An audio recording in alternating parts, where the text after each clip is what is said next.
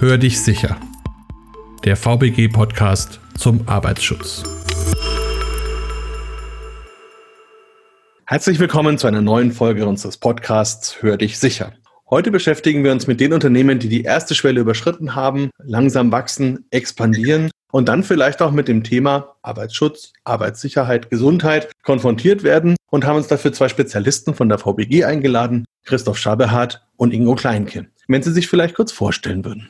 Vielen Dank für die Einladung. Ich bin der Christoph Schapperhardt. Ich arbeite seit ja, mittlerweile schon einigen Jahren als Lernbegleiter für die VBG und halte unterschiedliche Seminare, meistens mit sehr netten Kollegen, wie zum Beispiel dem Herrn Kleinke. Auch von meiner Seite vielen Dank für die Einladung. Ingo Kleinke, mein Name. Ich bin Aufsichtsperson in der Bezirksverwaltung Ludwigsburg und betreue dort Unternehmen aller möglichen Größen, auch der Größen, wo es gerade um das Thema geht, womit wir uns heute beschäftigen wollen. Ja, und das ist ja durchaus auch ein spannendes Thema, wenn man sich überlegt, der Gründer an sich, der ist ja erstmal alleine oder hat vielleicht Angehörige beschäftigt, aber dann kommen eben so die ersten drei, vier, fünf Mitarbeiter und dann eben auch so die Fragen, wie gehe ich mit dem Arbeitsschutz um? Oder wie kann ich überhaupt das Thema Gesundheit in meine Arbeit mit einbinden. Was gibt's denn da so für Erfahrungen, die Sie haben oder vielleicht auch schon so die ersten Tipps? Also worum muss man sich da so ein bisschen kümmern?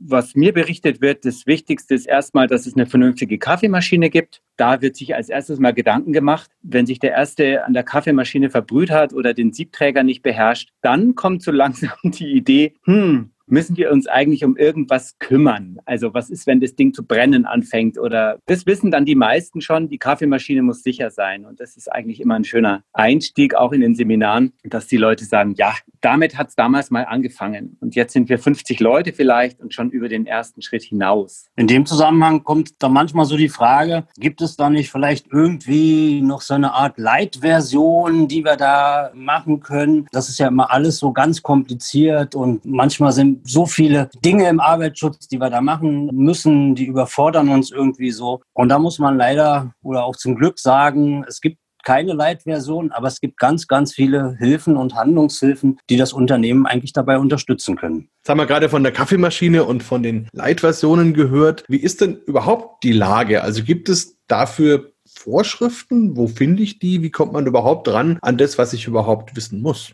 Ja, das ist eine sehr spannende Frage, die uns auch häufig gestellt wird. Was muss ich denn haben, um Unternehmen zu gründen? Ich muss irgendwie geschäftsfähig sein, volljährig sein und dann darf ich eigentlich loslegen, brauche eine Steuernummer. Warum sagt mir der Staat oder auch die BG nicht vorher Bescheid, was ich da alles machen muss? So ungefähr, ja, jetzt rückt mir meine Checkliste raus, die arbeite ich ganz brav ab und dann wird schon werden. Und ja, einerseits so einfach ist es nicht, andererseits ist es aber auch oftmals gar nicht so kompliziert, weil oftmals der Unternehmer doch schlau genug ist, sich zumindest um gewisse Dinge in der Arbeitsorganisation zu kümmern und dann die Leute auch schon ganz gut erstmal durch ja seine Geschäftsfelder und Themenfelder führt. Und wir schauen immer, welche Ressourcen sind denn schon da, was gibt's denn schon? Und klar, wenn die Leute erstmal im Seminar sind, ist ja ein großer Schritt getan. Ingo, wenn du draußen bist bei den Unternehmen und die schauen ganz groß und sagen, uh, wird's jetzt teuer, muss ich jetzt irgendwas machen, dann haben die ja oftmals noch gar keine Struktur und keine Organisation. Das ist natürlich dann eine andere Sache.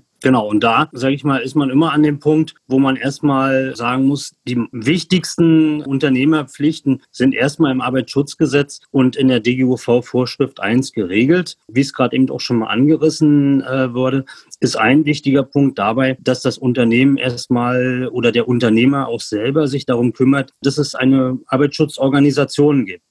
Und das Unternehmen war ja bisher vom KPZ, also das Kompetenzzentrum, betreut. Jetzt geht es daran halt, diese arbeitsmedizinische und sicherheitstechnische Betreuung, die durch das KPZ schon mal existiert hat, möglicherweise bei der weiteren Planung der neuen Arbeitsplätze sich durch eine Fachkraft für Arbeitssicherheit weiterhin betreuen zu lassen und unterstützen zu lassen. Oftmals gibt es natürlich schon Ersthelfer im Betrieb, vielleicht Brandschutzhelfer, dass sich darum schon mal gekümmert wurde. Ja, und wenn ich mehr als 20 Mitarbeitende habe, dann macht Sinn und dann ist es ja auch gewollt, dass wir Sicherheitsbeauftragte benennen. Und das ist oftmals der erste Kontakt mit der Firma mit dem Thema Seminaren bei der VBG, weil die oftmals sinnvollerweise zu uns geschickt werden für die zweiteilige Ausbildung zum Sicherheitsbeauftragten. Und das sind dann schon mal zumindest Menschen, die eine Grundbesolung im Arbeitsschutz bekommen und dann auch ganz gut unterstützen können. Die Führungskräfte beziehungsweise eben den Unternehmer. Wie wähle ich denn jemanden aus, der Fachsicherheitskraft werden soll oder, oder können die sich melden und haben die dann was davon, wenn sie diese Fortbildung gemacht haben? Das ist jetzt eigentlich richtig schön, dass Sie das durcheinander schmeißen. Das machen auch viele im, im Unternehmen, dass sie sagen, einerseits gibt es doch irgendwie Fachsicherheitskraft, ja genau, die Fachkraft für Arbeitssicherheit. Das ist tatsächlich nichts, wo ich mich freiwillig melde. Das ist ein Beruf. Die brauchen auch eine mehrjährige Ausbildung, um diesen Beruf machen zu können. Ein anderer Akteur ist eben der Sicherheitsbeauftragte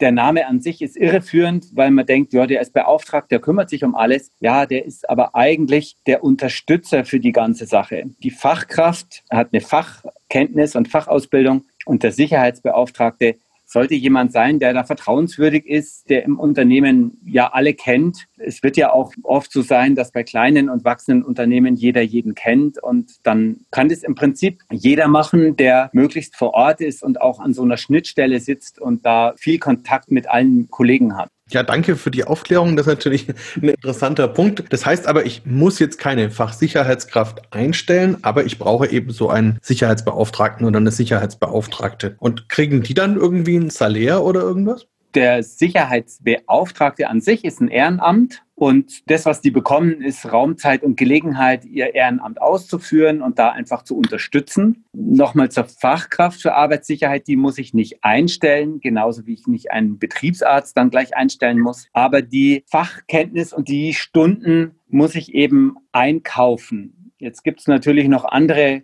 Modelle, die wir auch anbieten, je nachdem, wie groß das Unternehmen ist, dass gewisse Teile davon der Unternehmer selber machen kann. Genau, es gibt verschiedenste Möglichkeiten, wie ich so eine arbeitsmedizinische und sicherheitstechnische Betreuung organisieren kann, also sprich durch einen Betriebsarzt und eine Fachkraft für Arbeitssicherheit. Eine Variante ist gerade bei Unternehmen, die noch relativ klein und am Wachsen sind, aber die schon nicht mehr in die Betreuung durch das Kompetenzzentrum fallen, dass ich dann vielleicht das Unternehmermodell wähle das, was Christoph gerade angesprochen hat. Also der Unternehmer übernimmt einen Teil der Betreuung selbst. Dazu ist es aber notwendig, auch bei uns je nach Branche verschiedenste Seminare zu besuchen und kauft sich dann die entsprechenden zusätzlichen Betreuungen, wo er feststellt, oh, jetzt brauche ich Betreuung, hier brauche ich Unterstützung oder Sachen, die er einfach, sag ich mal, durch seine Ausbildung nicht kann. Also ich kann ja zum Beispiel keine medizinische Betreuung in meinem Betrieb selber sicherstellen. Die muss ich mir dann halt dazu kaufen laufen durch einen Betriebsarzt oder eine Fachkraft für Arbeitssicherheit.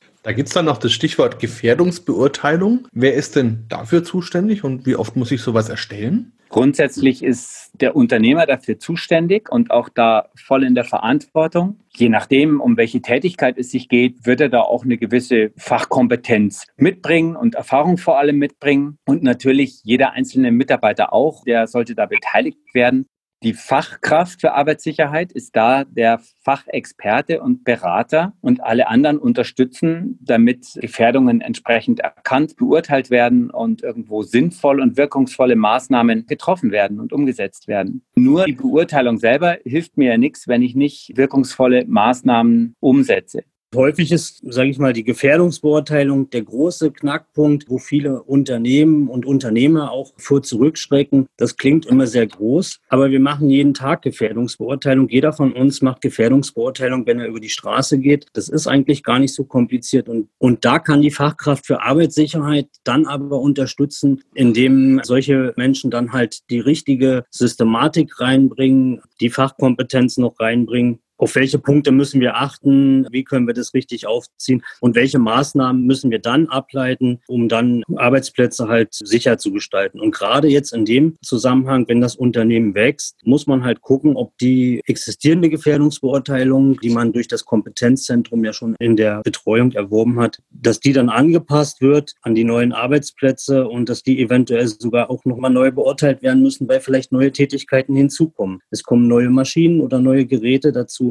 und das muss man alles berücksichtigen. Gegebenenfalls müssen vielleicht neue Betriebsanweisungen erstellt werden, die dann auch der Mitarbeiterschaft bekannt gemacht werden müssen und die Mitarbeiter dann auch unterwiesen werden müssen zu den Betriebsanweisungen. Genauso wie auch neue Mitarbeiter, die dazukommen. Gibt es denn da innerhalb der Branchen, die Sie betreuen, große Unterschiede? Also gibt es Unternehmen, wo quasi sehr wenig Gefährdung da ist und welche, wo man doch sehr großen Aufwand hat, die Gefährdung im Blick zu haben? Das hängt natürlich davon ab, ob ich jetzt ein Unternehmen habe, was nur ein kleines Büro hat. Aber es ist nicht so, dass es dort auch gar keine Gefährdungen gibt. Natürlich gibt es da auch Gefährdungen. Vielleicht nicht gleich so, dass ich einen körperlichen Schaden unmittelbar dadurch bekomme, weil ich dort tätig bin. Aber langfristig kann aufgrund schlechter Ergonomie oder irgendwas natürlich auch dort das problematisch sein. Aber das, sag ich mal, umfangreichere Thema ist natürlich dann in Unternehmen, die vielleicht verschiedene Prozesse haben, die in der Entwicklung sind, Ingenieurbetriebe, Betriebe oder Unternehmen der Zeitarbeit und so weiter, da sind natürlich die Gefährdungen deutlich anders im Vergleich zu einem Büro. Aber auch in einem Büro brauche ich auch so eine Gefährdungsbeurteilung. Ich wollte noch kurz nur ergänzen, dass häufig bei uns in den Unternehmerseminaren Unternehmer sitzen und sagen, ich weiß gar nicht, warum ich hier sitzen muss. Bei uns ist doch noch nichts passiert. Und dann gratuliere ich denen erstmal und sage, das ist auch schön so, das ist gut so und mache klar, dass es ja generell einen großen Wandel gibt, weg von der großen Unfallgefährdung hin zu den langfristigen Gesundheitsschäden durch zu langes Sitzen oder wie Ingo gesagt hat, eher unergonomische Verhältnisse am Arbeitsplatz, vielleicht auch zu lange Arbeitszeiten. Ich meine, wir sehen durch die aktuelle Corona-Situation ja teilweise auch viel, dass die Telearbeit zu Hause zunehmend durchgeführt wird, was einerseits gut ist und Chancen bietet, aber eben auch die Herausforderung, ja, wie kann ich jetzt von zu Hause aus auch meine acht Stunden so weit ergonomisch verbringen, dass ich nicht irgendwo einen langfristigen Körperschaden erleide.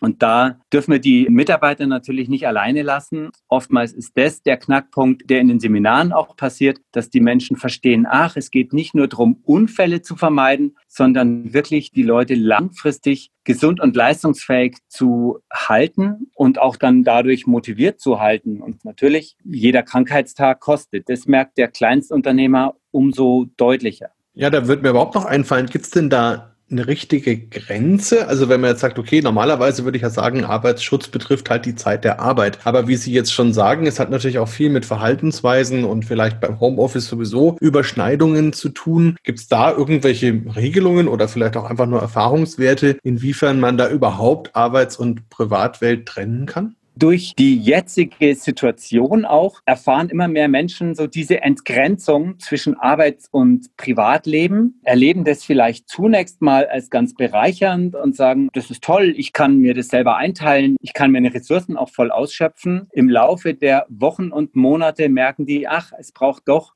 auch eine sinnvolle Regelung für mich selber, ein gutes eigenes Zeitmanagement. Und grundsätzlich, egal ob ich jetzt im Büro nebenan oder von zu Hause aus arbeite, gilt da wie dort das Arbeitszeitgesetz. Und das sind zehn Stunden, dauerhaft jetzt mal die Obergrenze. Da sollte sich dann auch jeder, der von zu Hause aus oder unterwegs arbeitet, dran halten. Spielt da dann auch so ein Thema wie Resilienz, also auch Widerstandsfähigkeit gegen Erkrankungen eine Rolle? Selbstverständlich spielt Resilienz immer eine Rolle. Es spielt ja für jeden Menschen eine Rolle, egal ob ich jetzt im Arbeitsleben voll aktiv drinstecke oder vielleicht schon Teilzeit arbeite oder ob ich in Rente bin. Resilienz ist ja grundsätzlich für jeden wichtig. Je mehr Ressourcen ich als Chef meinen Mitarbeitern bieten kann, umso besser können die natürlich auch ihre resilienten Fähigkeiten mit einbringen und ja auch mal vielleicht schwierigere Phasen besser wegstecken und besser durchstehen. Ist klar. Bei allem, was den Arbeitsschutz betrifft, haben wir immer das große Thema Führung mit drin und Führen durch Ziele mit drin. Und Ziele sind natürlich gewaltige Antreiber für viele Mitarbeiter auch. Wenn die Ziele zu hoch gesteckt sind, sind es gleichzeitig Verhinderer, die aber eher Störungen hervorrufen und dann sind alle Beteiligten die Leidtragenden. Aber um es mal positiv zu sagen, die meisten Unternehmer, die ich kennengelernt habe, wollen immer auch mit dem Thema proaktiv umgehen und möglichst ihre Wertschöpfung verbessern. Und das zählt genauso für den Arbeitsschutz oder eben für eine Präventionskultur, die es gilt, in den Unternehmen zu entwickeln. Wenn ich jetzt sage, ich möchte mich da als Unternehmen beraten lassen, ich möchte in diesen Prozess einsteigen, wie läuft es denn ab? Also rufe ich da bei Ihnen an, kommen Sie dann, machen Sie eine Analyse oder wie kann ich mir das vorstellen?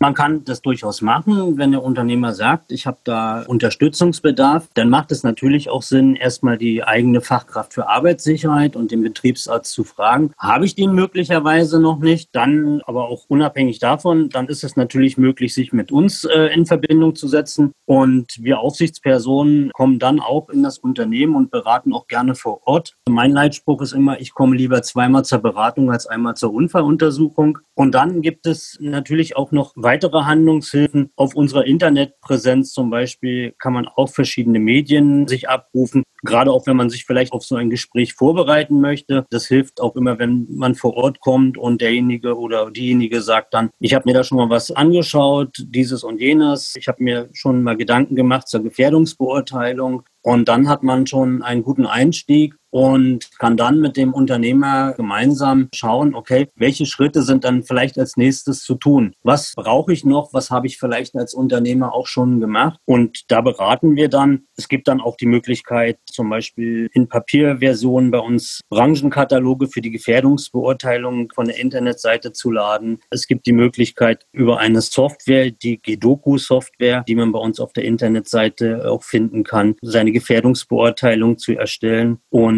genauso sieht es auch aus mit Unterweisungshilfen, wo wir dann halt auch da unterstützen können, weil nicht jeder Unternehmer muss das Rad neu erfinden. Ja, es gibt für viele Dinge Handlungshilfen, aber das ist ein wichtiger Punkt. Ich kann nicht einfach irgendetwas nehmen und das passt dann zu meinem Unternehmen. Ich muss immer schauen als Unternehmer, die Dinge, die ich dort auch verwende, passen die tatsächlich zu meinem Unternehmen, passen die zu den Dingen oder zu unserer Struktur, so wie wir aufgebaut sind, zu unseren Tätigkeiten. Ja, weil es ist schnell mal etwas aus dem Internet geladen. Es gibt ganz, ganz viele Dinge, die es dort gibt, die dann aber häufig nicht zu den Unternehmen passen. Und das ist etwas, was wir dann auch feststellen. Da beraten wir dann auch dazu, wo wir dann auch sagen können, hier ist noch mal ein Punkt, das muss nachgebessert werden oder hier ist noch etwas. Oder wir geben dann auch Tipps, wo Unternehmer auch noch weitere Hilfen finden können. Ich möchte noch einen wichtigen Punkt mit einbringen, der auch eigentlich in den Führungskräfteseminaren immer zur Sprache kommt, nämlich wie kann ich jetzt eine wirklich wertschöpfende Präventionskultur aufbauen? Und je früher ich damit beginne,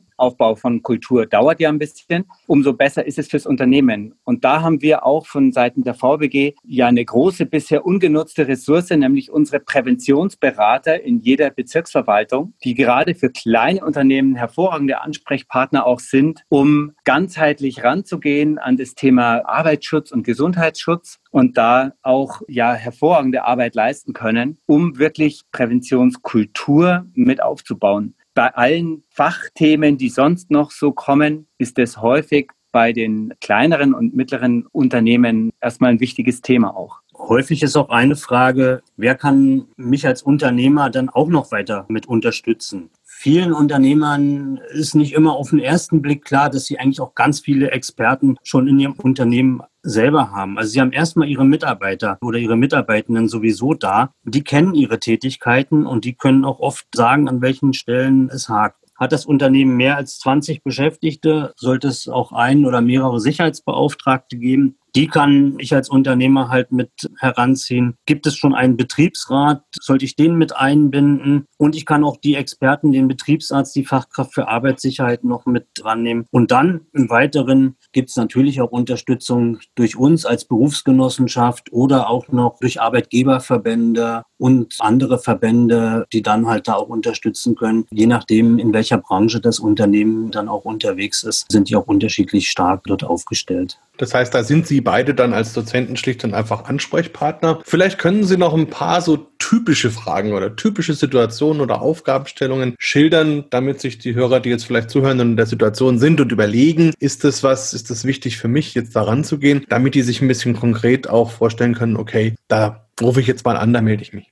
Teilweise sind es ganz handfeste und konkrete Themen, mit denen die Teilnehmenden zu uns kommen und fragen dann, ja, wie viele Ersthelfer brauche ich denn jetzt? Wir sind 23 Leute und wie viele brauche ich denn da jetzt? Oder wie schaut denn das aus mit so den Brandschutzhelfern oder brauchen wir jetzt einen Flucht- und Rettungsplan? Und das sind so ganz konkrete Punkte. Wie häufig müssen wir denn unsere Gefährdungsbeurteilung erneuern und wie schaut es aus mit der Prüfung von ortsveränderlichen elektrischen Anlagen oder muss jetzt jetzt jede, jetzt immer wieder bei der Kaffeemaschine, muss die auch geprüft werden und solche Sachen. Also ganz konkrete, handfeste Fragen, die werden dann natürlich auch behandelt. Es gibt dazu natürlich auch Handlungshilfen und trotzdem auch immer wieder individuelle Lösungen, die wir dann gemeinsam erarbeiten. Die Frage, die dann kommt, wenn das Unternehmen häufig dann diese Punkte alle schon versucht hat umzusetzen, dass dann auch gern die Frage danach kommt, können Sie nicht mal vorbeikommen und sich tatsächlich unsere Situation vor Ort anschauen,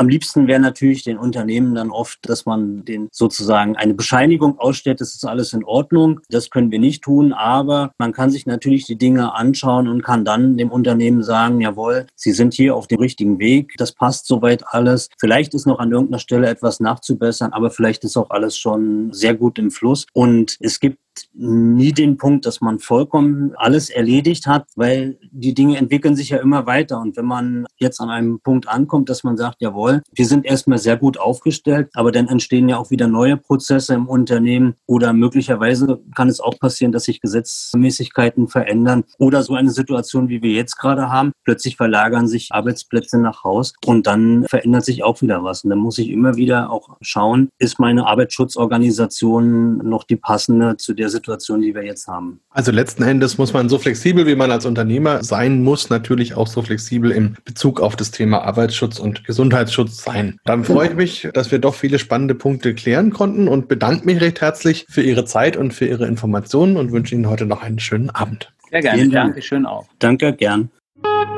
Weitere Informationen erhalten Sie unter www.vbg.de der E-Mail-Adresse podcast.vbg.de sowie in den Show Notes für jeden einzelnen Podcast.